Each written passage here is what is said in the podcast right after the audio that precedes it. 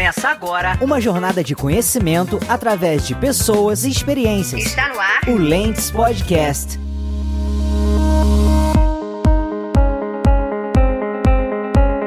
Pessoal, aqui é a Camila Rocha e mais um episódio do Lentes Podcast. Hoje o nosso tema é como trabalhar fora do país e já agradeço demais ao Douglas Melo, Lauren Codarim e Estela Fumagalli por trazer suas lentes e suas jornadas aqui no nosso canal. Lembrando que todas as referências estão na descrição desse podcast. Caso você queira saber mais sobre nós, siga o Instagram @lentescash. E aí, bora vestir novas lentes? E agora é internacional, hein? Aê, gente! Que animação! Tô muito feliz, muito contente por todos vocês, né? E eu acho que nada mais importante é o nosso ouvinte, né? Conhecê-los um pouco mais. E aí já te convido, Douglas, para você falar um pouquinho quem você é e onde você tá vivendo ou já viveu essa experiência de trabalhar fora. Um prazer aqui estar contigo e obrigado pelo convite também. É, meu nome é Douglas Melo, eu trabalho numa empresa chamada DB Services Portugal que é uma spin-off de uma empresa brasileira chamada DB Server, que é uma empresa de 28 anos, 600 pessoas, que tem operação no Brasil em Porto Alegre, onde é o headquarters, e também tem uma operação em São Paulo, que é a DBSP, que é a empresa que eu te conheci, né, Camila, que a gente trabalhou Exato. juntos. Eu trabalho há mais de 20 anos 22 anos na área de tecnologia, então comecei uh, bem no início, uh, no, no, curso técnico de processamento de dados e trabalhei ah. numa empresa de desenvolvimento de software no Rio Grande do Sul. Depois eu trabalhei no Cicred, que é uma empresa, uma, uma cooperativa na época e hoje é um banco, né, bem, bem famoso no Brasil. Uh, a gente diz assim que tem, no Rio Grande do Sul tem algumas empresas de tecnologia que todo mundo passa, né, e o Cicred é uma delas. De,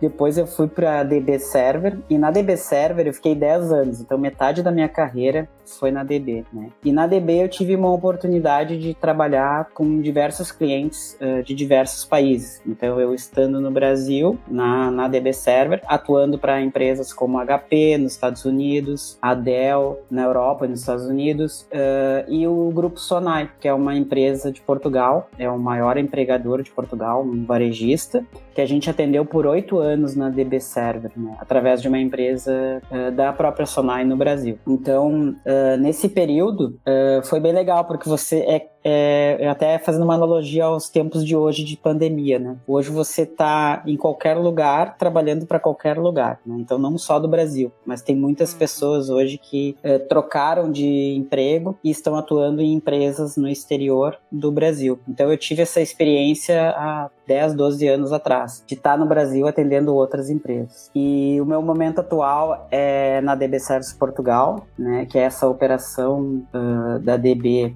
Uh, na Europa, especificamente em Portugal. E a gente, em 2019, a gente uh, testou dois mercados que era o Canadá e Portugal, é, para ver onde é que a gente poderia operar, né? E é uma, uma coisa bem interessante, assim, você é, ter a opção de escolher, né? Ah, se você vai atuar, por exemplo, na América do Norte ou você vai atuar em toda a Europa. E acho que a questão cultural é uma coisa que, que pega muito, assim, quando a gente está falando de experiência no exterior, né? Não é só uma vontade de morar fora. E acho que é o que a gente vai discutir aqui hoje, né? Isso é uma das coisas. Eu acho que tem vários outros fatores que a gente vai poder conversar. Tive prazer e a honra de trabalhar com o Douglas. E eu acho que é da hora, assim, a sua lente, porque ela traz muito essa questão de empreender, né? Que é um pouquinho diferente, talvez, de uma pessoa que foi para uma oportunidade, né? E que tem outras barreiras. Então, acho que a gente vai trazer muita experiência e muito obrigada, viu, Douglas, aí, por toda a sua jornada. E também acho que é legal isso, né?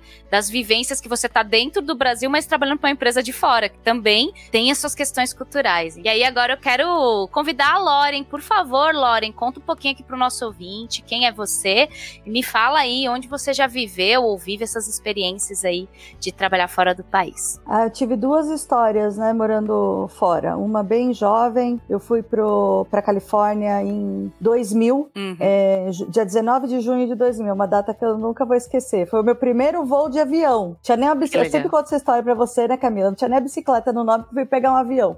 Cheguei lá, 10 dias de cama, deitada, nervosa, nervosa, mas fui, fui com a cara e com a coragem. E passei é, nove anos é, na Califa e com outra, né, estudando, é, trabalhando de garçonete, trabalhando de babá, casei, separei, fiz balada, foi uma, foi uma experiência. Sim. voltei pro Brasil, comecei a trabalhar na área comercial de, de tecnologia, vendendo. Foi o primeiro trabalho, a Camila fazia estágio na empresa, conhecia uma, uma, uma meninota. Mas 19 anos. do né? potencial. olhava pra ela e falei: essa menina é demais, meu. Ela vai longe, viu? É, Camila é fogo. Sempre me ah, inspirou muito a maturidade dela desde, desde novinha. É, Ai, gente, paguei fiquei... 50 reais pra Lauren, tá? Gente, eu sou fã, vou falar, uai.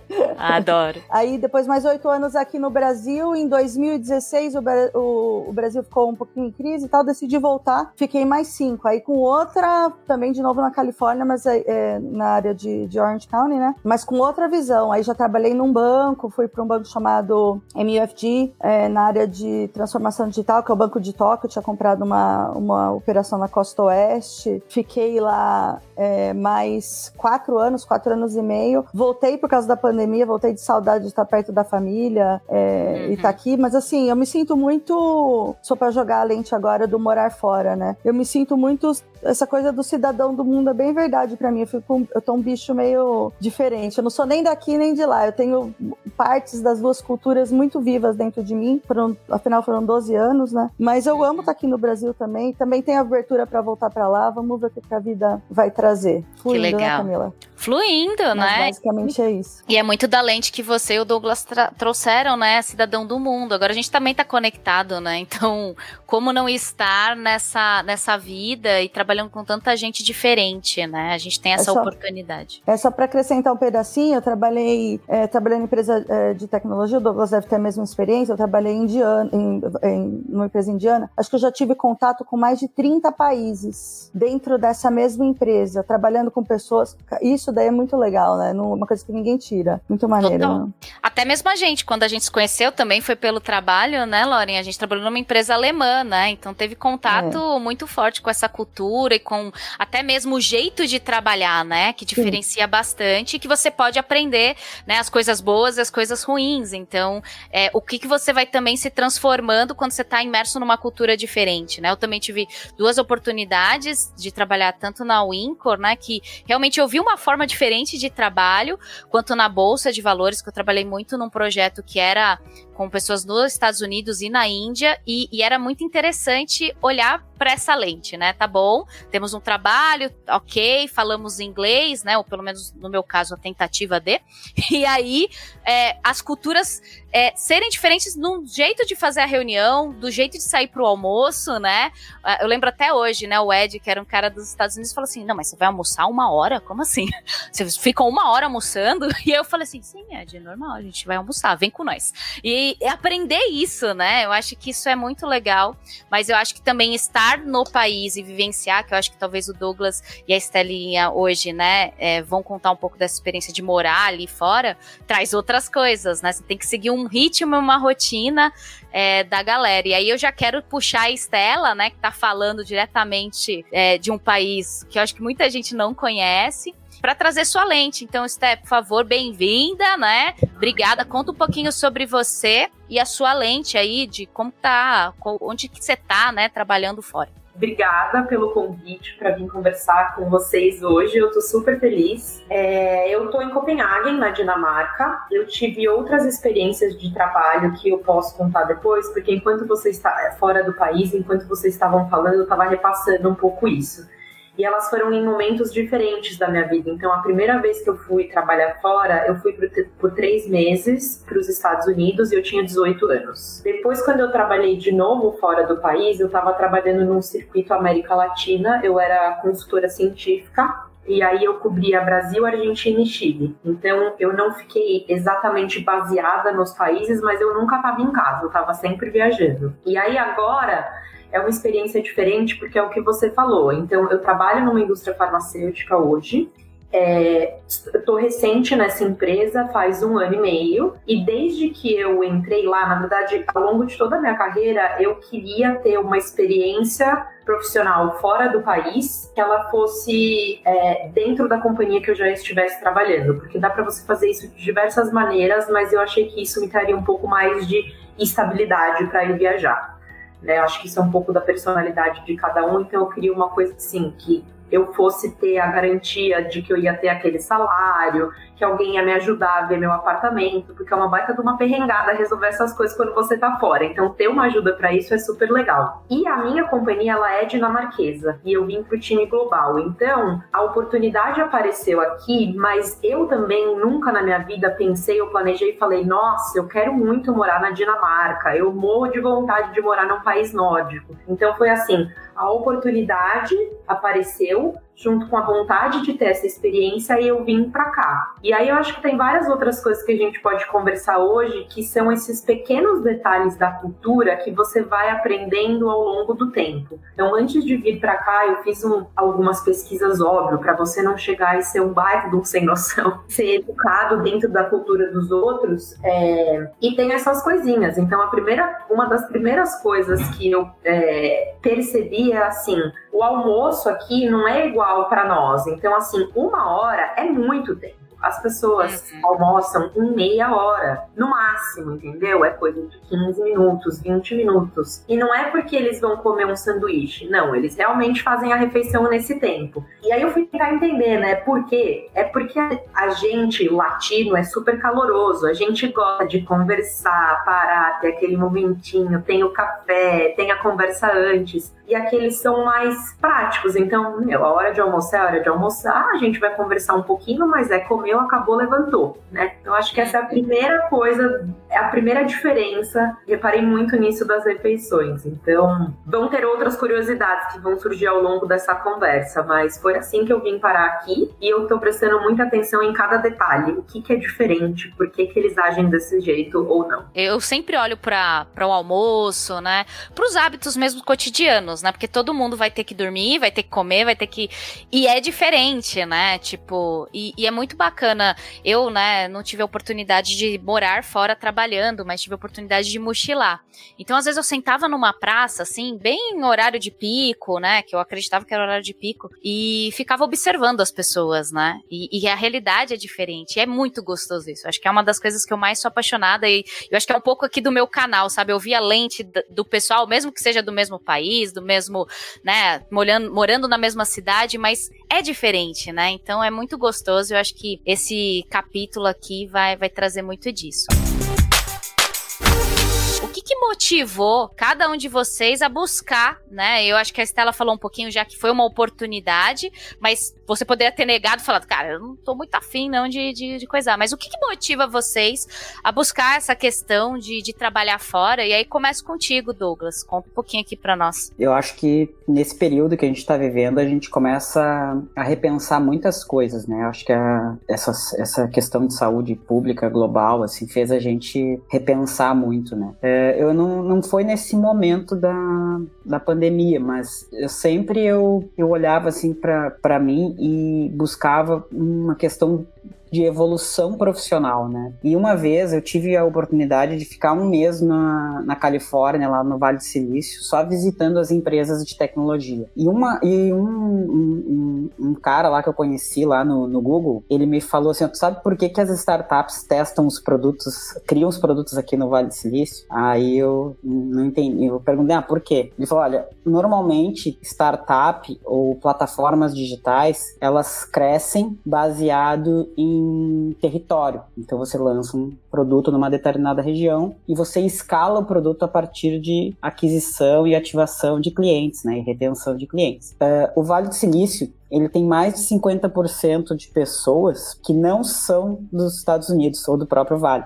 Então, a multicultura lá é muito forte. E num local que você tem gente do mundo inteiro, é muito prático você testar um produto, porque se esse produto funcionar naquela região, significa que ele funciona ou tem uma probabilidade de funcionar em diversas partes do mundo, né? E, e essa questão da multicultura, ela, ela para startups de tecnologia e tal, ela é muito importante. E assim, você trabalhar com pessoas que você não conhece e, e não tem a mesma cultura é muito difícil, sim, no início da adaptação. Acho que a Estela falou muito bem ali, é, de que, poxa, você tem que, você tá num outro país, você tem que respeitar a cultura, as leis e tudo mais do outro país, né? Mas principalmente uma vez que você consegue engajar com esse time é, global global, assim, ou de multicultural, eu entendo que esse time ele, ele tem a capacidade de atingir um outro potencial. Então, você trabalhar com opiniões e com visões completamente diferentes em termos de performance, assim, de equipe, eu acho que tem um valor muito grande. Então, para mim, assim, a, a, experiência no exterior, ela não está ligada diretamente, assim, a um propósito de viajar, conhecer outras culturas. É claro que isso vem, vem de brinde, né? Se você está num novo país, você acaba vivendo ali, vivenciando. Né? Mas eu entendo muito, para mim, a questão do empreendedorismo e como é que tu empreende num mercado tão competitivo e global, né? Você tem que escolher regiões, né? Então, a gente tinha a possibilidade ali de, de montar a operação em outros países, né? Então, a gente viu mercados, assim, a gente avaliou muito o PIB de tecnologia, né? Então, onde é que está o investimento em tecnologia? E a gente viu que, sim, um, um quarto do investimento de tecnologia no mundo está no, nos Estados Unidos, na Califórnia, especificamente no Vale do Silício. E o segundo mercado que a gente viu que está mais em ebulição é o mercado europeu, especificamente Portugal, por vários fatores, né? Então, tem um evento em Portugal bem famoso, que é o Web Summit, que é um evento de tecnologia, o maior evento de tecnologia. E a quantidade de startups que estão iniciando uh, operações uh, na Europa, especificamente em Portugal, por vários benefícios, é muito grande. Então, para mim, foi uma questão assim de, poxa, onde é que a gente monta um, uma equipe multicultural para atender um mercado que tenha expansão? Então, para mim, foi um, um pouco disso, assim, de olhar para a multicultura, ver performance performance nisso e tentar uh, usufruir do ecossistema local ali, né? Uh, até falando assim agora já especificamente de Portugal, né? Portugal tem mais de 200 mil brasileiros uhum. é, registrados, fora os não registrados, que também é uma quantidade muito grande. E os e... que estão indo, né, Douglas? Um monte de todo, gente está indo todo também. Dia. Exatamente, é. E, e eu, eu vejo assim que Portugal ele é um país que ele tem uma cultura brasileira já, porque tem muitos brasileiros. Você anda na rua assim, você sabe, você conversa com, você vai conversar com brasileiros durante o dia, com certeza. Então uh, ele já é uma extensão, né? Eu digo assim que Portugal uh, evoluiu nesses últimos anos com a questão da cultura brasileira lá. Uhum. Até o presidente de Portugal no Web Summit de 2019 ele falou isso, né? Então a gente é o país que é agora, a gente vem expandindo pela força de trabalho externa e a primeira força de trabalho é do Brasil. Né? Então o brasileiro vai para Portugal, ele vai para trabalhar e, e, ele ajuda, contribui, né? Com, com uhum. tudo, com força de trabalho, nos impostos e tudo mais. Então, uh, mas Portugal é um país que tem uma cultura, absorveu muito a cultura do Brasil, enquanto outros países não têm a sua própria cultura. É, eu acho que isso aconteceu em Portugal nos últimos três, quatro anos, assim, pela quantidade de brasileiros que foi para lá. E eu também vejo que os brasileiros vão muito relacionado à questão do idioma. E isso era uma coisa que eu queria falar aqui, trocar uma ideia com vocês, né? Uma coisa básica, assim, que eu vejo é, é, de despreparo, né? Até pelas entrevistas que eu faço, eu estava contabilizando aqui nesse um ano de empresa, eu fiz mais de 500 entrevistas de profissionais para trazer para a empresa. Né? Uma das coisas que eu acho básico assim na carreira no exterior é você, por o nosso país não ser um país uh, uh, multi, multi-idioma, né? Uh, as pessoas elas têm que pensar no, no, no, segundo idioma, sabe? Isso é meio praticamente é obrigação, assim. Então você pensar em ter uma carreira no exterior e você não não ter um nível de inglês legal, assim, para você conseguir se comunicar bem, você ser efetivo no trabalho, uh, isso é um, é um passo para trás, assim. Então eu vejo que no Brasil a gente não pensa uh, num segundo idioma, a gente não é um país focado nisso, né? E Portugal, apesar de ter o mesmo idioma que o nosso, todos os portugueses, em sua maioria lá, 99% falam outros idiomas, mais de dois idiomas uhum. até. Então eles falam francês, falam espanhol, o inglês e o português é básico. Então eu acho que isso é uma das coisas que se tem, assim, uh, pensar uhum. se você quer ter uma carreira no exterior. E eu acho que a comunicação é, é a parte do trabalho, né? Acho que é parte de, de nós sermos seres humanos, né? Sua lente é, a motivação é muito baseada no empreender, né? Então, o quanto você não tá só olhando para a lente de tipo, putz, vou conhecer a cultura de outro país. Não, eu, eu ainda quero desbravar, né? Criando uma empresa nesse outro país. E, cara, é uma motivação muito, muito rica, muito válida e muito desafiadora, né, Douglas? Mas aí queria passar a lente pra Loren. Conta para nós essas motivações de você trabalhar fora do país. Eu falei, é engraçado, eu vou trazer uma terceira lente aqui. Não sei como cada a história de cada um é tão única, é tão legal escutar. Cara, assim, eu acho que eu queria trazer a lente do sonhar, né? Porque às vezes a gente olha morar fora e para muita gente que quer fazer parece um sonho tão impossível. E foi uma coisa que eu, assim, eu comecei a estudar inglês sozinha em casa, assim, para quem não tem, assim, eu não tenho recurso, eu não tenho, eu tenho só vontade. Cara, vai atrás, porque parece que as coisas começam a se, pelo menos essa é, foi minha experiência com várias situações na minha vida. Começa com um sonhar, né? E aí depois de uma movimentação pessoal e parece que as peças vão se encaixando, incrível. Você dá um passo e o universo dá dez. É, e aí eu sonhava em morar fora. Nossa, eu estudava, eu pegava o dicionário, traduzia a música.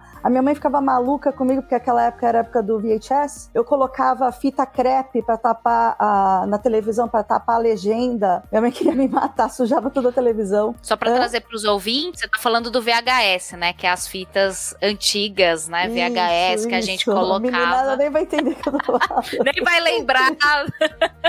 Mas você colocava ali no vídeo cassete, né? Aquela isso. série passava. Passava fita lá e, e assim, eu criei, eu queria morar na Califórnia, eu queria morar nos Estados Unidos. E Deus colocou, Deus, Espírito, Universo, chame do que você quiser, botou a, a situação bem parar na Califórnia. É, e é lógico, né? Você tem a oportunidade de depois fazer, o fazer acontecer dentro disso. Aí a gente, todo mundo olha as pingas que eu tomo e não olha os tomos que eu levo, né? Aí é muita relação, muita, muito esforço, essa parte da adaptação da, da cultura também. Uma, a, a Esté estava contando uma coisa que eu achei muito legal, também lembrei de uma minha aqui, que é o fato, assim, brasileiro falando é um carnaval, né? Um vai falando em cima do outro, aquela de coisa dinâmica, aquela coisa viva, brigando para falar, vai interrompendo, aquela dificuldade pra, de parar e escutar o amiguinho terminar de falar até a final. E eu sou dessas, né? Nossa, como eu já sofri com isso, gente. Hoje em dia, tava no meio da reunião, ah, mas e se a gente fizer isso? Eu tenho uma pergunta, aquela. Nós já levamos até xuxi. Xuxi, né? No meio da reunião. E assim, tudo, eu poderia ter duas. Essa eu acho que é a dica principal quando a gente está aprendendo outras culturas. Você pode ter duas reações. Uma reação é você falar, ah, eu não sou assim, o cara é assim, o meu é legal, o dele não. Ou olhar assim, gente, não, são várias lentes, várias formas de fazer. Então, e se eu começar a aprender um pouquinho desse jeito? Uhum. E hoje eu consigo parar é, essa escuta empática, né? Hoje é muito mais fácil para mim parar para escutar o que a outra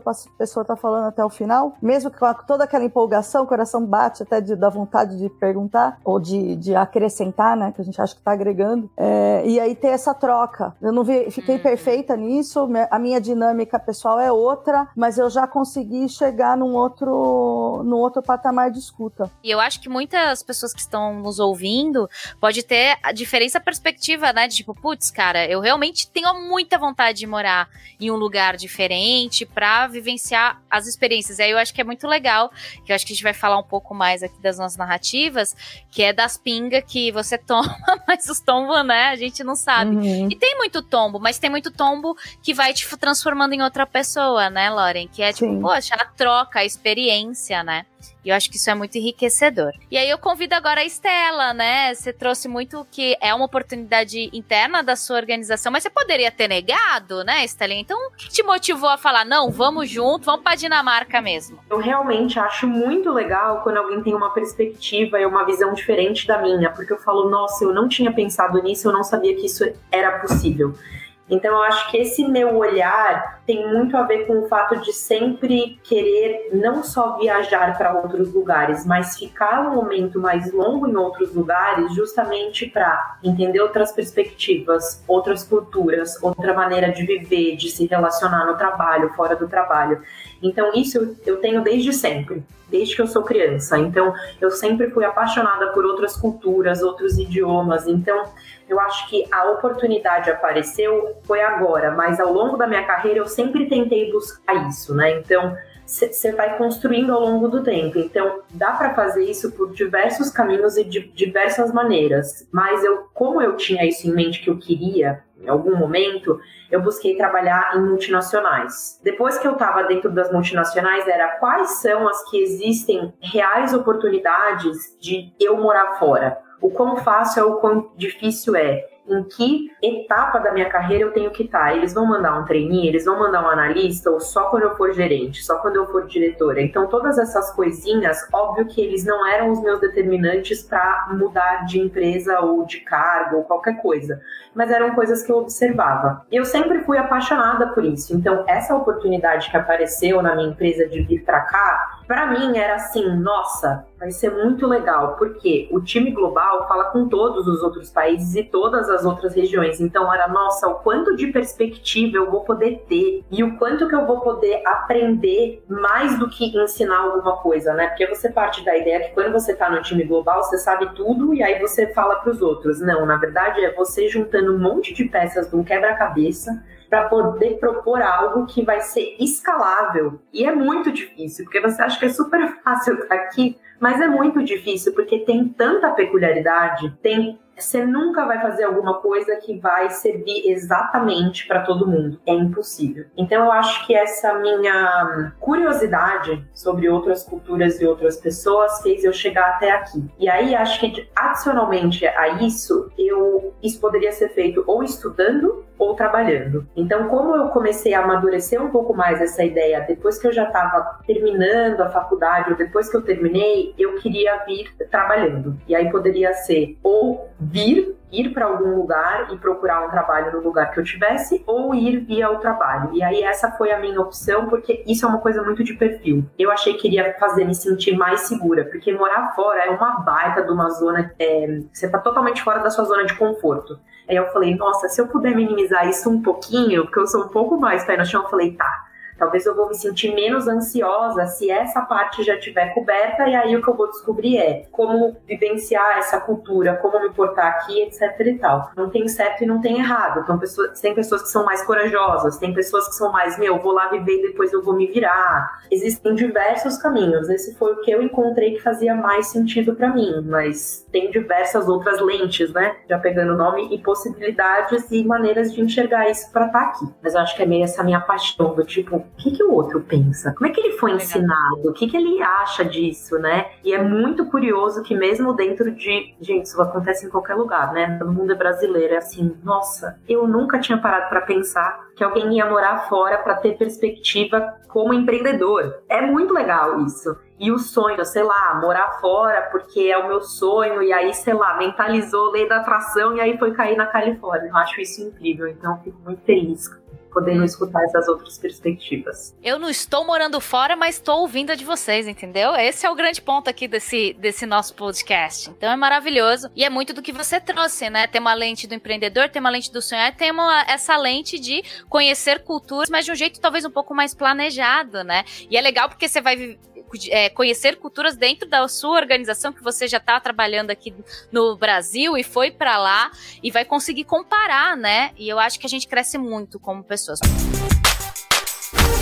Como é esse dia a dia dentro de cada lugar que vocês estão vivenciando? E aí começa com você, Douglas. Portugal tá com 92% das pessoas com a segunda dose, então é um dos países mais avançados em termos de vacinação. É um país pequeno também, então é, tem várias vantagens nesse sentido, né? Apesar que no início era um país que fez fronteira ali com os países que tiveram os maiores problemas ali, como a Espanha, né, a Itália, a França próximo ali também, eh, sofreram um pouco do impacto, né. O Portugal já está aberto já eh, algumas semanas, já 100%, já não tem mais a obrigação de uso de máscara na rua, coisas desse tipo, né. Eu acho que a pandemia, ela acelerou um processo que ele iria acontecer um, daqui uns 10 anos, que era as escolas estarem 100% remoto, o trabalho home office cada vez mais presente, né, então uh, real hoje é o modelo home office, mas ele deve ainda mover para um modelo híbrido que a gente fala, né? Porque nesses dois anos de pandemia, as empresas continuaram contratando pessoas, mas os espaços físicos eles não aumentaram, até porque não precisavam. E o que está acontecendo agora com a volta? Não se tem espaço físico para a quantidade de gente que entrou para dentro das empresas principalmente empresas que lançaram plataformas digitais nesse período, né? Então, criou novos canais, novos serviços, contratou novas pessoas para back office, mas não tem estrutura física para receber. Isso é o que eu percebo assim em Portugal. Então, tipo, dois dias da semana vai uma pessoa, outro dois dias vai outra, outro um dia vai outra e assim por diante. Eu acho que Portugal ali lidou bem com a, com a situação ali da pandemia. Eles têm um sistema de saúde bem organizado, assim. De novo, é um país menor, né? Então não, não há um, um sistema como o do Brasil, assim, que, de distribuição e logística que, precisa, que é muito complexo, regiões difíceis de difícil acesso e tal. Uh, agora o Web Summit é na primeira semana de novembro aqui, que é um evento, vai ter, tem mais de 50 mil pessoas uh, para esse evento, né? É um evento que vai ser totalmente presencial, ali no Parque das Nações, então já está tudo organizado e pronto para fazer um, um, evento grande, né? Uh, vai ser 100% presencial. E, assim, as empresas, elas já estão abrindo seus escritórios, assim, então a gente já tem algumas pessoas nossas que foram, então a gente abriu a empresa em setembro do ano passado, né? No meio da pandemia, e aí a gente ficou na dúvida até pouco tempo, será que a gente fez um, um bom movimento, né? Abriu um negócio do zero, em plena uma crise, no mercado novo, e eu acho que a pandemia, ela fez com que empresas do nosso mercado uh, competissem de igual para igual. Então, em setembro do ano passado, todas as empresas de tecnologia, consultorias tudo mais estavam remotas. Então, eu competia diretamente com uma Accenture, uma empresa, uma IBM, uma empresa grande de tecnologia, com a vantagem de, de, de eu ser mais enxuto e eu ter agilidade para, por exemplo,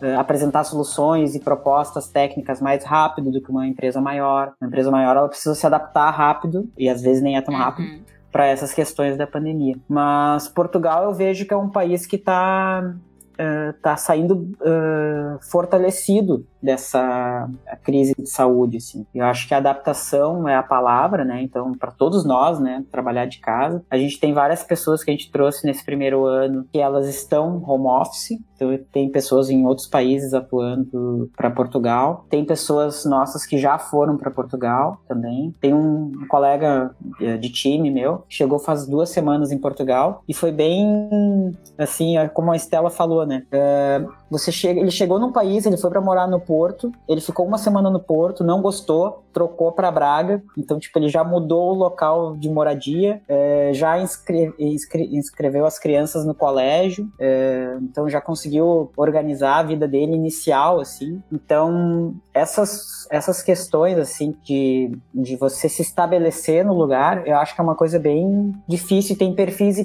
perfis, né? Tem pessoas que estão adaptadas para fazer esse movimento rápido e não se preocupam muito aonde vão morar. Tem pessoas que querem construir raízes ali, então fecham um local por cinco anos, que é ali que vou morar pelo menos por cinco anos. Mas a realidade que eu trago aqui para nossa conversa é que a gente é um eterno insatisfeito. A gente quer sempre melhorar, seja condição uh, profissional, condição intelectual, condição financeira. Então a gente está sempre buscando alternativas para que a gente evolua uh, profissionalmente, pessoalmente. E eu acho que o caminho dessa de trabalhar fora, independente de qual seja a linha, é dessa insatisfação. Então, por que que você busca morar fora, né? alguma insatisfação você tem, seja com o seu país, seja com o seu trabalho, e você ir para outro lugar dá uma perspectiva, uh, pelo menos a perspectiva, ela é positiva. Tenho vários amigos meus que foram morar fora, ficaram um ano, não se adaptaram e voltaram. Isso é uma, uma, uma coisa que acontece também. Então você tem toda uma visão de fora de amigos que já estão lá, que se deram bem e tal, e você chega num modelo menos estruturado, tipo que nem o que a Estela falou, olha, se eu tiver numa empresa que me dá essa condição, é muito melhor. Sim, é mais estruturado. Agora, se você for para depois arrumar um emprego lá, talvez você, numa pandemia, por exemplo, isso seja uma coisa um pouco mais difícil. E aí talvez você tenha que fazer um movimento de volta para ir de uma maneira mais estruturada. Então, acho que é um pouco disso também, assim, de uhum. perspectiva, assim, de, de cada um. Mas eu acho que é uma busca busca que a pessoa, que nós todos temos, assim, de que um local novo vai, vai nos trazer uma qualidade de vida melhor, uma condição melhor. Mais satisfação, né, Douglas? Nem que seja para conhecer gente nova. Pelo menos os meus mochilões foram muito isso, né? E é muito bacana é, você trazer é, essa visão e de como você, como tá empreendendo, empreendendo, né?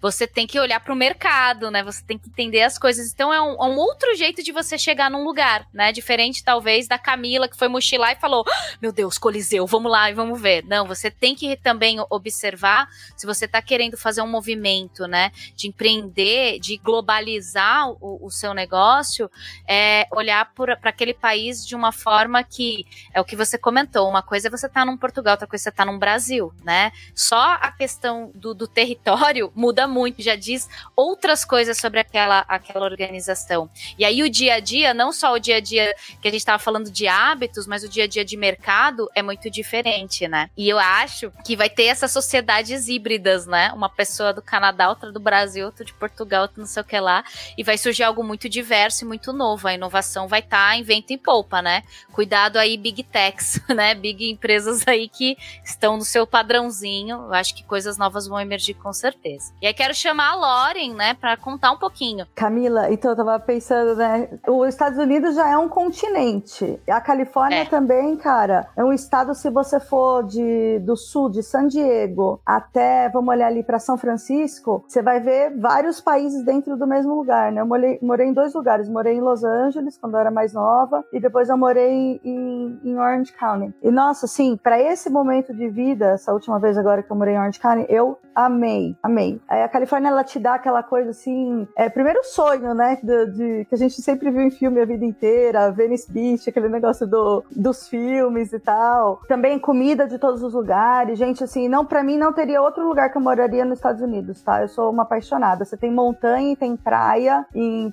pouquíssimo tempo. A única coisa que é meio, que aí, se você for olhar um contraponto, né, é, tudo você precisa de carro, não dá para usar transporte público, não tem como as distâncias são muito grandes. É, acho São Paulo mais fácil de se locomover de transporte público do que lá, por incrível que pareça. E a outra coisa, eu acho que os Estados Unidos está passando por um momento cultural muito interessante, que é a minha percepção, tá? Pode ser que tem um monte de gente que não vai, não vai concordar, mas eles, eu acho que foi um país que nunca precisou é, sair da caixa, porque assim, eu sou americano, eu chego, as pessoas têm que se adaptar a mim, não eu me adaptar aos lugares, e isso está mudando. E também tem outra coisa que são as forças políticas dentro do próprio país, olhando dois modelos de capitalismo diferentes. E aí, qual modelo que a gente vai querer seguir, né? É, e isso, assim, o país está tá borbulhando. Se você quer entrar num lugar que, que tá mudando, que tá em estado de mudança, não acho que atrapalha assim. Trabalho tem de monte. Nossa, se eu quiser voltar para lá agora amanhã, levantar o braço, trabalho tá assim, tem, tem muito, mas assim, eu acho que culturalmente está se transformando também. É,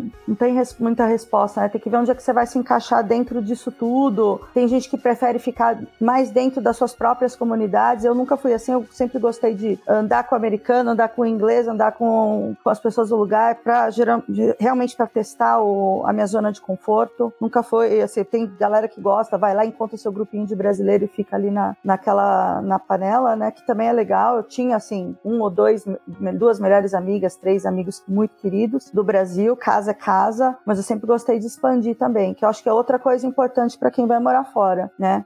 De uhum. acordo com gosto, repito, né? Mas acho, eu para mim sempre achei importante sair da zona do conforto nesse sentido também também. O Douglas, não sei, Douglas deve ser um pouquinho mais difícil, que tá rodeado de brasileiro, né? Mas a Esté, é, eu acho que talvez seja, não sei se tem muito brasileiro aí, deve ser também interessante ouvir a perspectiva é. deles nesse, nesse sentido. É verdade, né, Douglas? Lá tem bastante brasileiro. Você consegue é, pegar outras pessoas assim de outros países? É bem difícil mesmo, tem muitos brasileiros lá. E tem muitos brasileiros aqui querendo ir para lá. Então, a, no, a nosso time, sim, é predominantemente ainda de brasileiros. Apesar que a gente tem pessoas do norte, de Santa Catarina, de São Paulo, do Rio Grande do Sul, mas é bem, é bem difícil, assim. Tem muitos brasileiros lá e tem muitos, assim, não tem, não tem que nem nos Estados Unidos uma multicultura em Portugal. Então a Califórnia lá é uma loucura, assim, tem, tem gente do mundo inteiro, né? E a Califórnia ela é um, um grande país, eu acho. Uh, agora, Portugal não, você tem muita gente do Brasil, sim, você tem gente uh, do leste europeu também. Então tem uma coisa muito interessante em Portugal, que Portugal é um dos países mais baratos da Europa né? Junto com o sul da Itália, ali também tem umas regiões que o custo de vida é bem baixo. Então tu tem muita, muitas pessoas que se aposentam em alguns países onde o salário é muito bom e elas acabam investindo ou indo morar em Portugal, porque o custo de vida é mais baixo. E aí você tem, por exemplo, no Algarve, né, que é a região sul lá de Portugal, um, ah, todo mundo fala, ah, mas é um país de aposentados. Sim, porque como é um país que tem uma qualidade de vida boa e um custo de vida baixo, a pessoa ela vende um imóvel na Inglaterra e ela compra dois, três imóveis em Portugal. E aí ela produz renda com hum. aluguel dessas casas. Esse é um movimento bem, bem típico lá. Comum, é. E você está na União Europeia. Então, você estando na União Europeia, você consegue movimentar muito fácil. Então, tipo, você consegue não só transferir dinheiro, mas uh, uh, você tem todos os direitos ali entre os países, né? Então, uhum. isso facilita também você ter um, um acordo uh, bilateral ali de, na parte de impostos, na parte de aquisição de bens e tudo mais. e o Brasil tem muitos acordos com Portugal e Itália. Então, uma das outras coisas que eu, que eu digo, assim, né, então, que eu acho que é importante, primeiro, você, você de fato ter um segundo idioma, isso é fundamental para você que quer fazer um movimento. Segundo, você, hoje no Brasil, não é difícil de você conseguir uma, uma segunda cidadania, porque a gente tem vários vínculos a gente é um país colonizado, então, principalmente por Portugal e Itália. Então, tem muitas pessoas que têm esse vínculo com Portugal e com Itália e com Alemanha também, né? principalmente aqui no Rio Grande do Sul. Então é uma região bem colonizada, assim. Eu, por exemplo, eu consegui fazer a cidadania portuguesa pelos meus avós. Meus avós são portugueses, de Aveiro e Fermelã, cidades que eles nasceram. Então foi muito tranquilo fazer a cidadania. Então uhum. isso ajuda, né? Ajuda bastante. Você ter uma cidadania, ela é, olha, metade da equação, assim, porque você tem todos os direitos, sabe? Uhum Pra, não só para entrar no país, mas para permanecer. Então, se você vai para para a Europa, para a União Europeia, sem uh, com visto de trabalho, você leva cinco anos para você aplicar para um, uma cidadania, né? Para você ter direito a permanecer lá. Então são cinco anos. Então, tipo, se você consegue cidadania, você já parte com esse direito. Então acho que é, uma, é um segundo ponto, assim, de, de as pessoas que têm interesse de elas avaliarem a sua árvore uhum. genealógica lá e, e, ver se não tem algum parente Sim. ali para você conseguir fazer a cidadania. Facilita muito. Você tem, Estelinha, cidadania? Tenho, mas aí eu tenho, nossa, tanta coisa para falar de tudo que normal, vocês estão falando, que deixa eu pensar um pouco aqui, né, para trazer um pouco da perspectiva do que é a Dinamarca, né? Então, é um país pequeno, então tem 6 milhões de habitantes, é bem pequeno, tá? Então, principalmente vindo de um estado, uma cidade que é São Paulo, com 11 milhões de habitantes, é, nem considerando a Grande São Paulo, que a Grande São Paulo são mais de 20 milhões, é bem pequeno. Então, quanto menor é, mais fácil é de controlar. E aí tem várias coisas aqui, né? Então, eu acho que a cultura do país ela se reflete muito dentro do ambiente de trabalho. Então, até estava pensando nessas coisas da pandemia, etc. e tal. Então, a Dinamarca está com mais de 75% da população totalmente vacinada. Desde o dia 10 de setembro não tem nenhuma restrição relacionada à Covid aqui. Eu acho que foi o primeiro país a retirar totalmente as restrições. Isso quer dizer que para nada você precisa mostrar nada. Então, você não anda de máscara em lugar nenhum, já pode ter show, já pode ir pra balada, já pode tudo. Então, é como se uhum. é, é, você vive até parece que você está num universo paralelo, porque você esquece que não está rolando pandemia quando você volta para a realidade normal da coisa. Então, para o ambiente de trabalho, eu acho que tem um pouco disso que o Douglas falou, uma coisa híbrida. É, eu, como fiquei muito tempo em casa, priorizo mais ir para o escritório do que ficar em casa, mas a empresa é, permite que você faça o modelo híbrido, não tem ninguém controlando se você está lá de fato, se você está em casa, o importante é que você esteja trabalhando e entregando, é, mas vai passar por uma reestruturação é, de escritório onde os espaços eles vão ser mais abertos e isso é até um pouco arcaico, até baseado em outros lugares que eu trabalhei. Aqui as pessoas ainda têm mesa. Então, assim, independente do nível de gestão, né? Então tá todo mundo no mesmo ambiente, mas você tem mesas determinadas para você. Depois dessa reestruturação, não vai ter mais. Então é assim, você chega no escritório, você pode sentar e trabalhar de qualquer lugar e beleza. Então tem várias empresas que já fazem isso desde muito tempo. Então aqui acho que depois da pandemia eles viram isso. Tem mais gente que lugar, mas não é todo mundo que vai vir todos os dias. Eu não preciso ter a mesa fixa, cada um chega, senta, trabalha de onde quiser. Acho que essa é a primeira coisa. Aí um pouco dos valores dos, dos, dinamarqueses e perspectiva de país, né? Então acho que não tem muita gente que conhece, e eu mesma conhecia muito pouco, porque é pequeno. Então, assim, não é um lugar que você fala, nossa, quero muito morar na Europa, vou morar na Dinamarca. Então tem algumas coisas.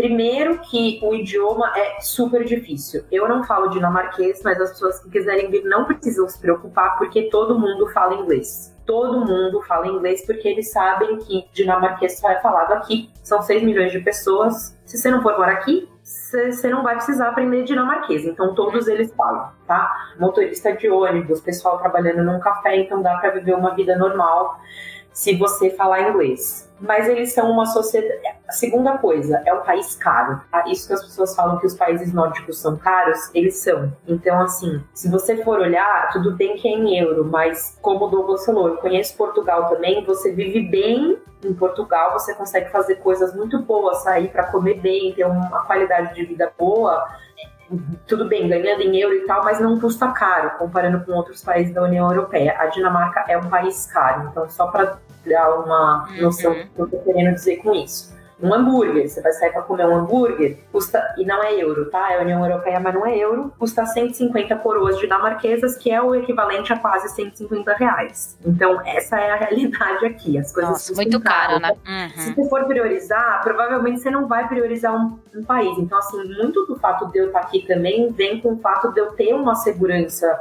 é, de trabalho, porque é meio difícil, tá? Mas você vem tentar a vida aqui porque custa, né? Aluguel é caro, tudo é caro.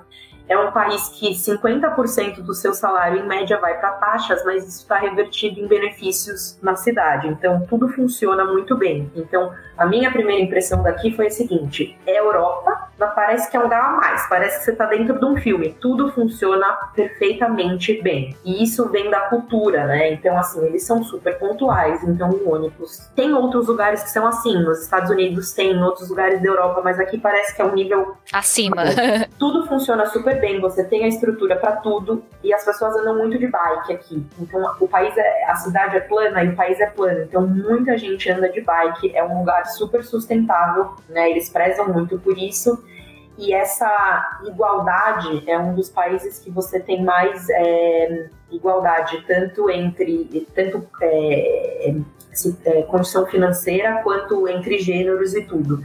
Então, isso se reflete também dentro do ambiente de trabalho. Então, essa coisa da hierarquia, por mais que seja seu gestor, não realmente independe. Então, a gente tem uma trainee no time que ela é ouvida da mesma maneira que eu sou gestora. É muito igualitário, entendeu?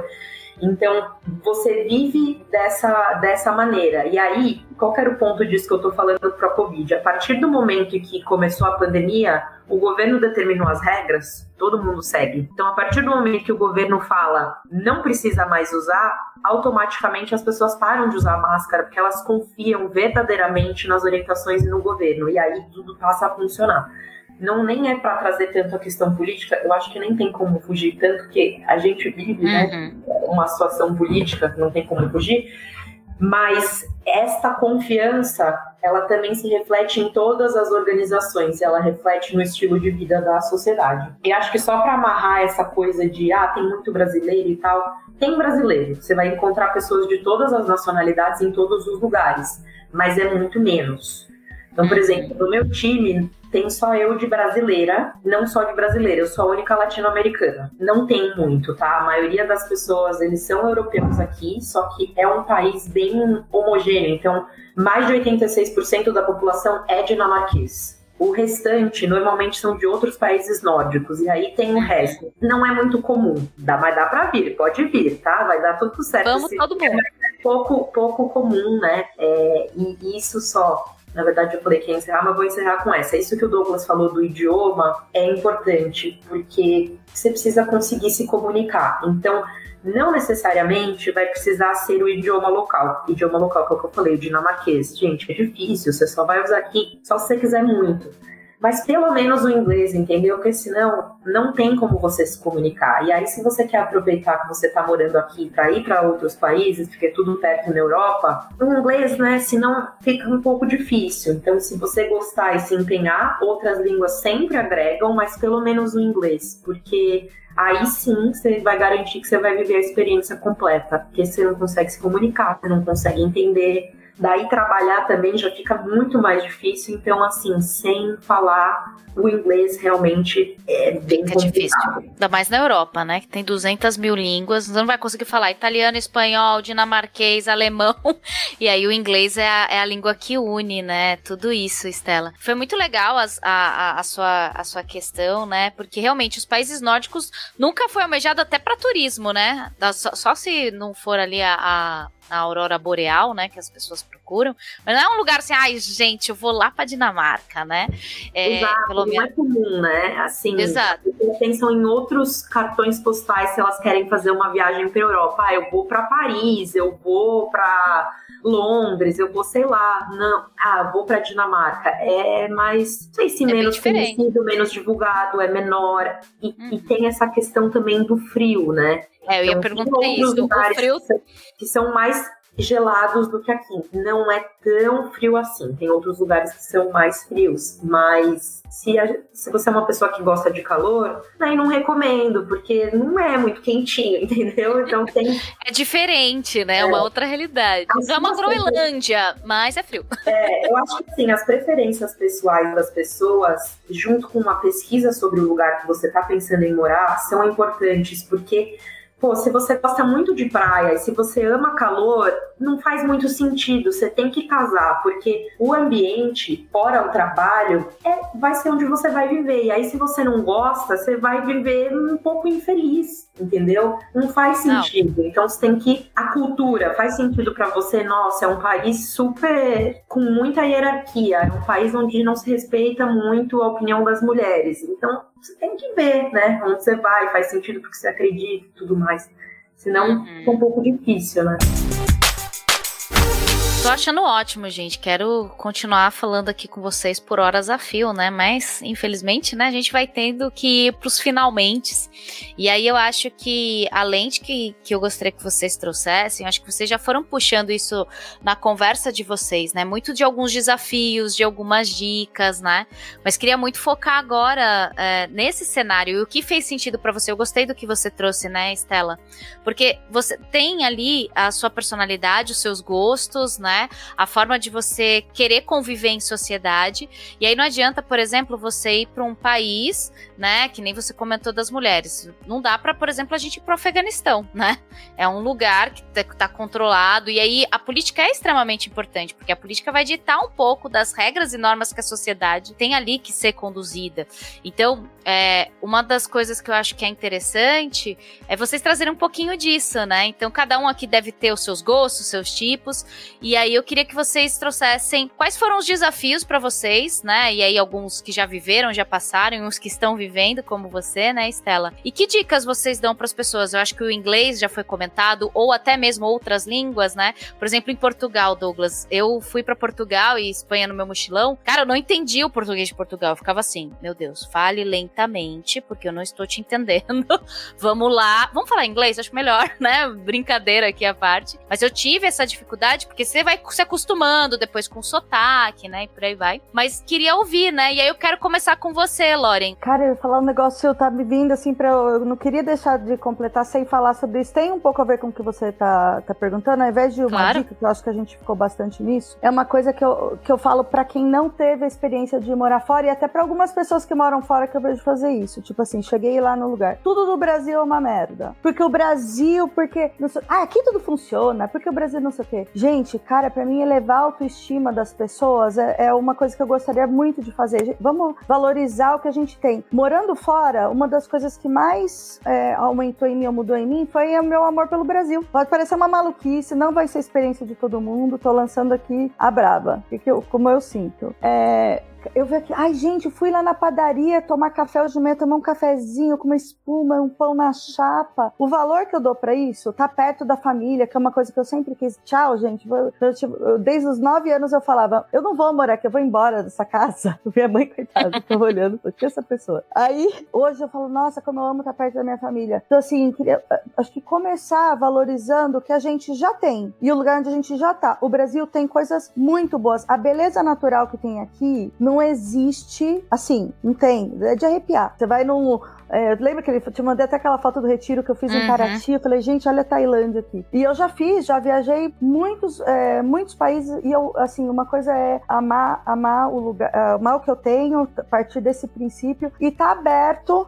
aí a dica viria nisso, né? Tá aberto a aprender coisas novas, porque se eu só ficar dentro da minha caixinha, da minha zona, quem, você não quer sair da tua zona de conforto, não saia do país. Fique embaixo do, do, do, do da asa da tua mãe e não, não vá. Você quer sair da tua zona de conforto, quer crescer como ser humano, quer passar coisas que você nunca imaginou. E pode ser de várias maneiras. Tem gente que vai para os Estados Unidos sem falar inglês, vive 20 anos lá sem falar inglês, dirigindo Uber, fazendo construção e compra casa, vive bem. A gente está falando aqui do que seria talvez um, um, um ideal, né? Mas é assim, é, esse é o principal, sair da caixinha. Não quer sair da caixinha, vai, vai. Se fizer sem, sem ter essa vontade, vai sofrer. É isso, uhum. basicamente. E é bacana que você traz isso, porque o Douglas falou muito da insatisfação, né? Tipo, que a gente vai buscando alguma coisa melhor e etc.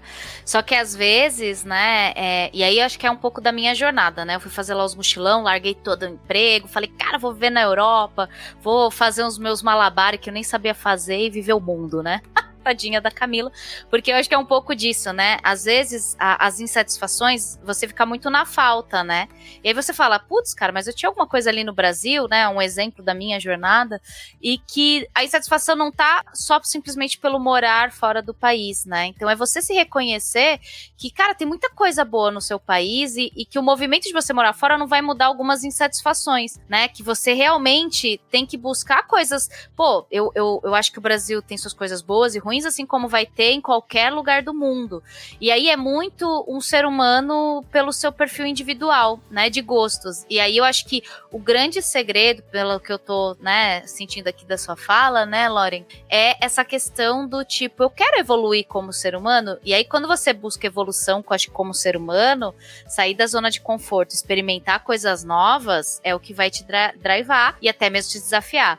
Por exemplo, eu acho que hoje eu não teria coragem do Douglas de empreender fora. Cara, deve ser. Eu não consigo empreender dentro do Brasil, né? Que está fora do, do Brasil. E, e, é muito admirável, né, Douglas? Eu já comentei isso contigo. E o que é legal é, poxa, mas na perspectiva ali do Douglas, isso é o que tá fazendo ele evoluir, tirando daquela insatisfação. Só que é, eu até não gosto muito de usar da insatisfação, porque senão a gente vai movendo, né? Mas acho que aceitar e acolher as coisas boas que você já tem é um bom ponto de partida para você aproveitar mais, né? Pelo menos aqui a minha lente, das coisas que estão vivenciando fora. Por exemplo, a Esté ali na Dinamarca, né? Conhecendo uma cultura que não é muito explorada pelo mundo na mídia, né? Vamos dizer assim. E que legal, né, cara? Poxa, que bacana esse jeito de olhar das coisas. Mas sabendo que você é brasileiro, que eu lembro no meu mochilão eu fiquei, tipo, de verdade, uns dois meses sem falar com nenhum brasileiro e ver brasileiro. Quando eu vi brasileiro, parecia que a gente era uma grande família, eu não conhecia as pessoas. A gente se uniu e abraçou, eu falei, meu Deus, que saudade.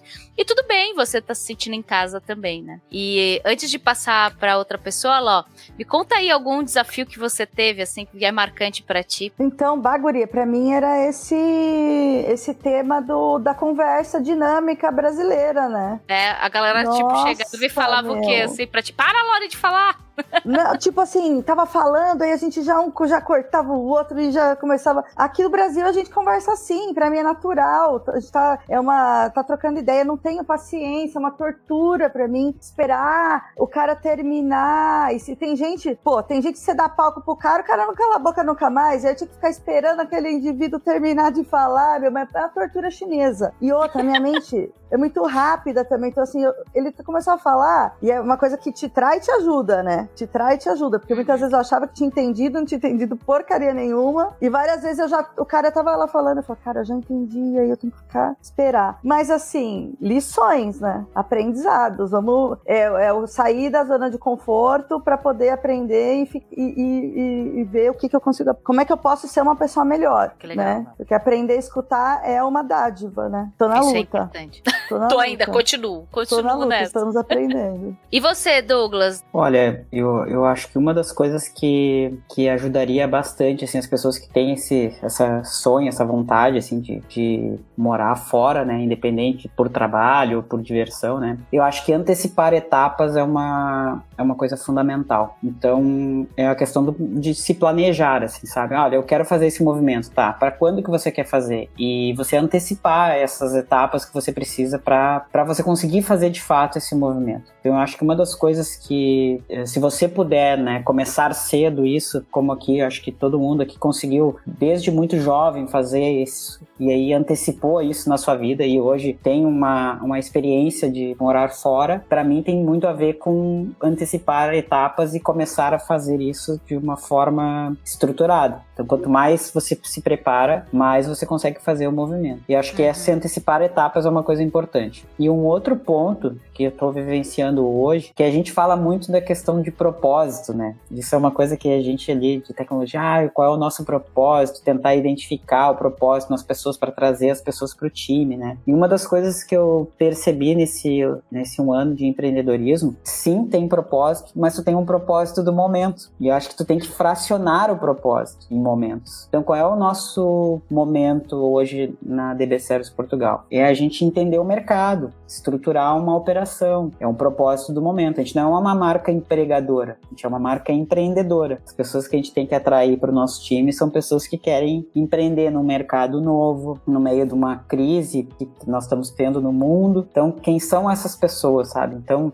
Uh, e aí depois que tu constrói alguma coisa naquele momento, tu vai para um segundo momento que é um outro propósito. Então, o propósito de vida ele vai se ajustando, ele vai se adaptando. Então, tu tentar entender, para mim foi muito difícil, assim, um sentido da vida que é o propósito. E tu fracionar esse propósito por um, dois, três anos, a curto, médio prazo, eu acho que ele ajuda bastante também, porque é a mesma coisa eu nunca tinha pensado há alguns anos atrás em morar fora e hoje eu penso. Então meu propósito ele mudou. Então se, se você conseguir uh, ver o que, que você uh, busca nesse determinado período e a partir desse período depois você mudar, não tem problema. Se você conseguir antecipar etapas e começar cedo, melhor e entender o seu propósito do momento. E o momento é um ano, dois anos. A vida ela é longa lá, é, é muitos anos. Então você tentar uhum. identificar um propósito de vida pro resto da sua vida é muito difícil. Quando a gente fala de propósito, era uma coisa muito grande, né? Muito espetacular. Não, o espetacular agora é estruturar uma operação com break-even, que ela se pague. Pequena, poucas pessoas, um, dois clientes, atender bem, o cara é, recomprar o que a gente está fazendo, renovar. Isso para mim é um propósito muito singelo, pequeno, mas ele é muito grandioso para o que a gente quer construir maior depois. Então acho que é um pouco disso, assim, de, de não querer ter um propósito gigantesco, complexo de gerenciar, mas um propósito menor, você consiga, ah, meu propósito é ter mais qualidade de vida, é aproveitar mais, é, trabalhar menos horas. Tem muitos amigos que falam, ah, cara, eu trabalho muitas horas trabalhando de casa no Brasil, quero ir para um país que ele trabalha, a carga de trabalho é menor. Legal, isso é um propósito de curto prazo. A partir do momento que você tem mais tempo para si, você vai estudar outras coisas, pode mudar de área, pode é, construir uhum. uma família. Então, acho que, é, acho que esses pequenos passos são importantes. E a gente é muito ansioso, né? A gente quer as coisas concluídas ali para ontem, e essas coisas levam tempo. Ainda mais a questão cultural. Quanto tempo a gente leva para absorver uma outra cultura, né? Pô, imagina assim na, na própria Dinamarca, né? Quantos anos você levaria para entender o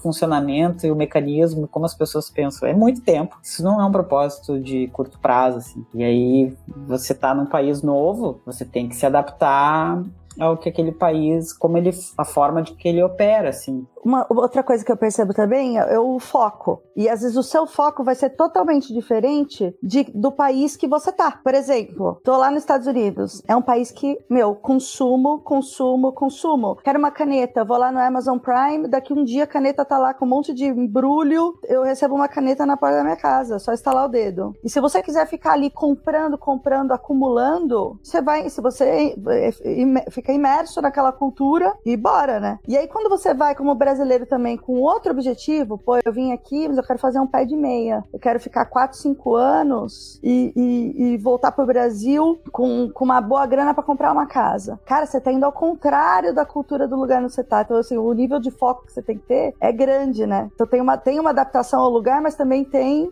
as coisas que vão em sentido contrário. Muito louco pensar nisso. Quando você vai fazer um movimento de morar fora, é, trabalhar fora, não é só o trabalho, que é o que eu falei. Você vai estar em um outro ambiente. Então é importante que você faça o mínimo de pesquisa para saber se aquilo está um pouco alinhado com você ou não porque isso vai determinar um pouco mais ou menos o seu grau de sofrimento e de adaptação, né? Então, assim, você já vai estar num ambiente que você não está acostumado. Se você vai para um lugar que é muito desalinhado com o que você acredita que, que você quer, começa a ficar um pouco mais complicado. Então, se você puder e tiver a oportunidade de fazer isso, eu recomendo muito, né? Porque vai te ajudar, em certa medida, como que vai ser o seu grau de tolerância e de vivência. E outra coisa, que eu acho que o Douglas falou um pouco disso também, né? Quando a gente vai para algum outro lugar, você é a pessoa que está vindo de fora. Então, se você gosta muito ou não, é de bom tom que você siga o que são as leis, as regras, as regras ditas e não ditas do lugar, porque você é que não é dali. Então, a gente sempre pega um pouquinho e deixa um pouquinho, mas assim, isso é mais no um a um. Você não vai alterar. Então, assim, eu tô aqui, as pessoas só atravessam na faixa quando o farol tá aberto, mesmo que não tá passando nenhum carro. Eu não vou atravessar porque eu tô vendo que não tá vindo, que isso é o que reflete em várias outras coisas de como eles estão é, é, constituídos como sociedade. Então, assim, você pesquisar e você respeitar e saber que você vai entrar dentro daquelas regras é importante. E aí, para trabalho especificamente, eu acho que tem coisas que são mais fáceis ou mais difíceis. Eu acho que nada é impossível, é um pouco do que é mais fácil ou mais difícil, o que, que você está disposto a despender de tempo e energia. Então, assim, se você tivesse, se você quiser vir para a Europa e você tivesse cidadania europeia, é mais fácil. Se você for procurar um trabalho lá, ou até se você estiver na Europa e depois quiser mudar de país, é mais fácil mas não é impossível. Então, eu tenho cidadania europeia, mas eu vim para cá pela empresa sem ser com a minha cidadania europeia. Então, assim, esse era um dos motivos que eu queria vir pelo trabalho, porque é um facilitador, entendeu? Uma coisa a menos para você se preocupar também nesse sentido. Então depende muito do que você vai fazer, da onde você vai procurar. Então assim, tá, então ah, sei lá, eu não falo inglês, não tenho facilidade, pode ser então que o lugar que você vai morar é que a gente automaticamente pensa Estados Unidos e Europa. Você pode ir para América Latina também, tem coisas boas nos países latino-americanos e talvez o espanhol seja um pouco mais fácil para você aprender. Então, eu acho que tem várias variantes que você pode analisar para você conseguir fazer, né, trabalhar fora. E também depende do que, que você está disposto. Então, o que, que você quer? Você, é um você quer um trabalho que é numa empresa que vai garantir que todo mês você vai receber aquela quantia fixa? Ou você é um pouco mais flexível e está disposto a fazer outros tipos de trabalho que sejam, sei lá, temporários, que sejam, que não tenham essa regularidade de pagamento? Depende muito do seu perfil depende do seu momento de vida, se você está sozinho, se você está com família, o que, que você consegue, se você quer dividir apartamento com pessoas, se você quer morar sozinho. Então, tudo eu acho que vai muito do teu perfil, do que, que você quer. Eu acho que quando você mora fora, você aprende muito mais sobre você mesmo também. Mas se você se conhece minimamente, você tenta, né, ir meio que de encontro com o que você é, porque aí a sua vida fica muito mais difícil. É desconfortável você tá em outra cultura, muito mais também porque a sua rede de apoio mais forte, mesmo que você vá com família, tá longe. Então você sabe que você vai ter que resolver um monte de perrengada um monte de situação sozinho ou com poucas pessoas, num ambiente que você não tá acostumado. Então eu acho que te traz crescimento, mas você tem que estar disposto. Mas só para fechar é, é possível de diferentes maneiras. Então, para quem não tem cidadania, mesmo que já pesquisou, é possível. Você só tem que ver se é algum outro país, se alguma empresa pode te proporcionar, que, que você está disposto a encarar para fazer a sua vontade acontecer. Eu gosto disso porque é bem. Vou pegar um pouco do que eu ouvi da, do, da conversa aqui de vocês, né? Que você tem que ter um autoconhecimento, né? E entender qual é o seu propósito, né, Douglas? Mesmo que seu propósito seja fracionado e mesmo que ele possa mudar, né? Porque às vezes a gente fica pegado àquela ideia fixa, que é um pouco do que você falou, né, Estela? Eu tenho que trabalhar fora e o trabalhar fora tem que ser na Alemanha por causa de. E, cara, às vezes tá surgindo uma oportunidade para você aqui no Chile muito legal e que depois você vai poder viajar o mundo. Então, é, tem um pouco desse lugar, né? E às vezes o propósito pode ser você morando no Brasil, mas trabalhando trabalhando numa empresa multinacional e que você tem essa possibilidade também. Então, acho que se conhecer, né, é fundamental e saber o que você quer, que às vezes é muito difícil. Porque o que eu percebi na minha jornada, que é o que você falou da Dinamarca, é quando você sai da sua zona de conforto, você começa a conhecer melhor, porque você vai conseguindo entender as restrições, né? Você fala, puta, meu, que saudade daquele pão na chapa com aquele cafezinho que foi o que você falou, né, Lauren? E aí você fala, nossa, eu sentia muita falta disso e eu não sabia, né? E às vezes a comida pode ser uma coisa que você fala, cara, eu não consigo ficar nesse lugar porque eu não consigo comer e comer era muito mais importante para mim do que eu pensava. Você não sabia disso. Mas quando você saiu da zona de conforto, se propor, se, se proporcionou conhecer uma experiência nova, você conseguiu se descobrir. E aí eu acho que minha dica, né, minha lente, é muito observar e, e, entender, né, o peso que aquilo te traz. Porque se o peso ficar muito alto e você tá num país que você não tá conseguindo se adaptar à cultura, e aí, cultura a gente tá falando de comida, de convivência com pessoas, de regras. Cara, dá um passo para trás, volta, porque você não vai ser feliz. Você pode estar lá morando e postando a fotinho no Instagram falando, cara, uh, tá aqui, né, no melhor país do mundo, mas você não tá feliz, né? E tá tudo bem também desistir, né? E tá tudo bem você talvez não se adaptar, por mais que às vezes é o seu propósito maior, né, Douglas, que você comentou. E é muito importante fracionar, né, cara? Às vezes é um passinho de cada vez e aí você vai conseguindo aquela visão e até mesmo as coisas vão se transformando, né? E vão perdendo algumas coisas valores que eram para você talvez o primordial e outras coisas vão tomando é, conta, né? E aí um trabalho fora ele vai é, trazendo outras questões de tipo, putz, agora aqui, que nem a Lauren falando, né? Eu me sinto um, um, pouco do Brasil e um pouco dos Estados Unidos. Foram dois países que você, um você nasceu e viveu por um certo tempo e outro você construiu certas coisas lá e viveu também. Então, como que eu posso unir isso para se transformar na Lauren que é hoje e que vai cada vez mais evoluindo com outras culturas, com outras formas e com outros jeitos, né? Então, acho que quero trazer um pouco, né, do que eu ouvi da conversa de vocês aqui e pedir, né, acho que comentários finais, porque a gente tá chegando ao final desse episódio e agradecer imensamente a Loren, a Estela, o Douglas. Para mim foi muito especial, foi muito bom ouvir vocês, né? Me fez aqui minha cabeça dar uma borbulhada, né, de pensamentos, de, de entender quem seria a Camila trabalhando fora, né? Isso é uma coisa que, que eu cogito, talvez para um futuro. E aí trazer aqui, eu acho, um final, conclusões, né, gente, de como que vocês saem desse bate-papo aqui e agradecer imensamente a participação. E aí te convido, Douglas, né? O que, que você pode concluir, trazer aqui como palavra palavras finais para os nossos ouvintes. Eu quero agradecer primeiramente o convite, Camila. Gostei muito de ouvir aqui a experiência da Lauren e da Estela, que é uma realidade na vida delas e na minha também. Eu acho que ouvir pontos de vista diferentes, eles fazem a gente pensar, né? E eu saio daqui dessa conversa com com visões é, diferentes do que eu tinha é, quando, eu falei, quando eu falava sobre esse assunto para outras pessoas. Quando eu faço entrevista com as pessoas, querendo ou não, a gente tem que vender esse sonho, né? Então, tipo, teve um, um profissional que estava numa empresa bem grande aqui no Brasil e acabou saindo para empreender junto com a gente lá em Portugal. Então, esse movimento, quando você tem a, a, a gente tem todo um pacote ali de benefícios que a gente fornece para as pessoas, como o transfer, uh, estadia, toda a parte de documentação de visto e tal. Então a gente uh, leva as pessoas de uma maneira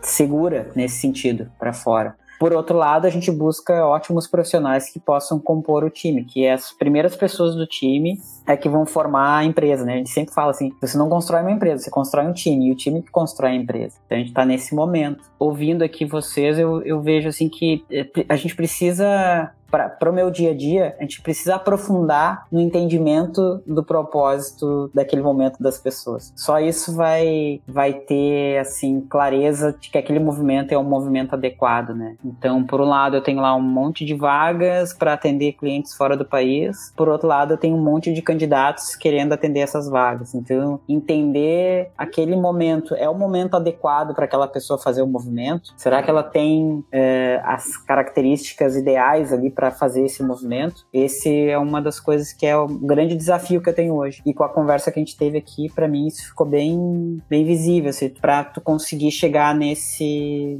nesse denominador, assim. Isso é bem, bem importante para mim. Quero agradecer aqui, acho que a conversa foi muito produtiva para mim. Que legal, Douglas, que bacana, meu. E depois eu vou deixar aqui o site, né, da, da DB Services, né, vai saber, né, que, que vamos encontrar vagas, oportunidades lá com o Douglas, né, essa empresa bomba, chega lá na Dinamarca, né, Estela?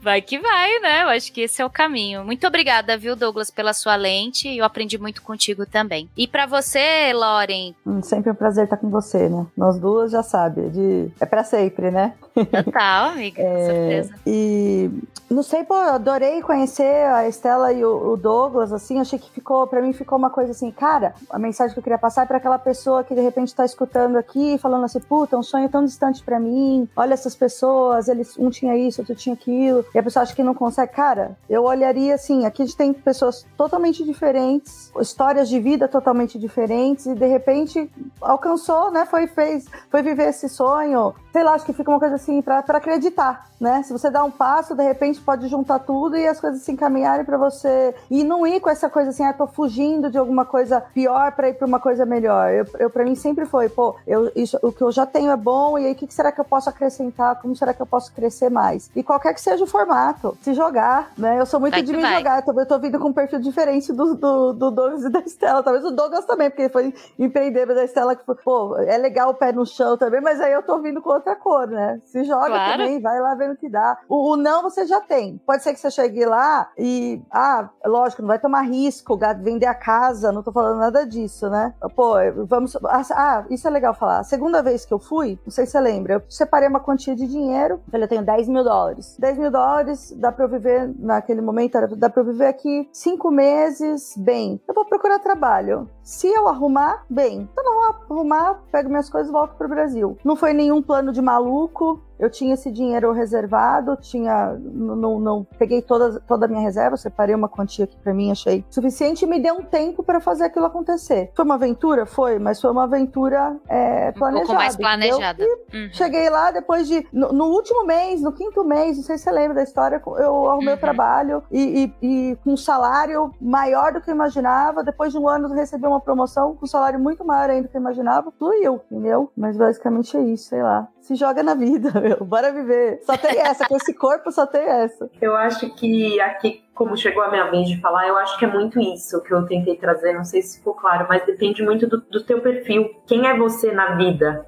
porque isso vai se refletir em como você vai escolher trabalhar fora ou não. Pode ser que você queira as coisas um pouco mais certinhas, pode ser que você fala, meu, lá eu resolvo, sabe?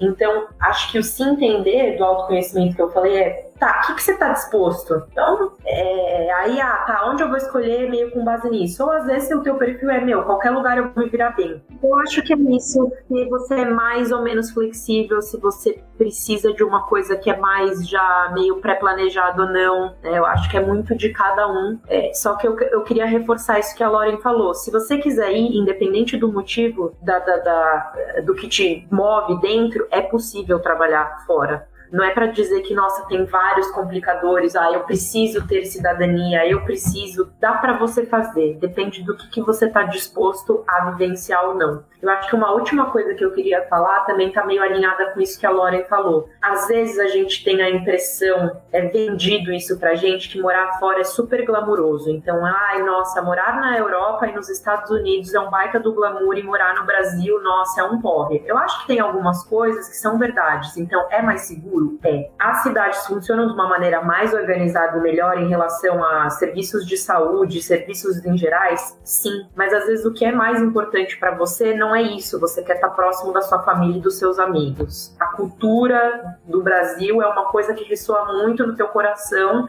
então, pode parecer glamuroso, mas você vai chegar lá no lugar e você não vai curtir tanto. Então, é, às vezes a gente tem é vendida essa falsa ideia que, nossa, é perfeito e maravilhoso. Não, tem coisa que não é tão legal também. Tem coisa que é perrengue também. Assim, os, aqui na Dinamarca, os nórdicos, eles são pessoas do jeito deles, mas eles não são flexíveis, eles não são espontâneos, eles não são calorosos. Se isso é importante para você, porque isso é um pouco da nossa cultura, talvez não seja aqui o lugar que você tenha que vir, entendeu? Eu acho que é pese bem que, que você acha que é importante para você quando você for tomar esse tipo de decisão. E também você pode ir ver, não era isso, nada, nada é para sempre, as coisas não estão escritas em pedra, volta, vai para outro lugar. Igual a Lauren, se joga na vida e vê o que, que faz mais sentido para você.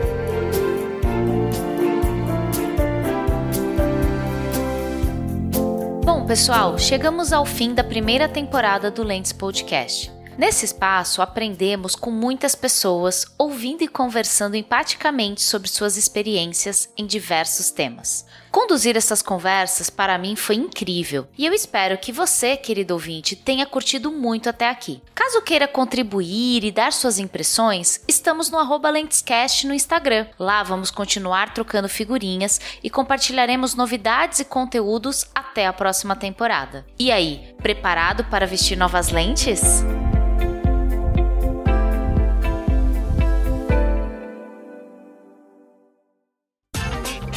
Este episódio foi editado por Audio Heroes. Saiba mais em audioheroes.com.br.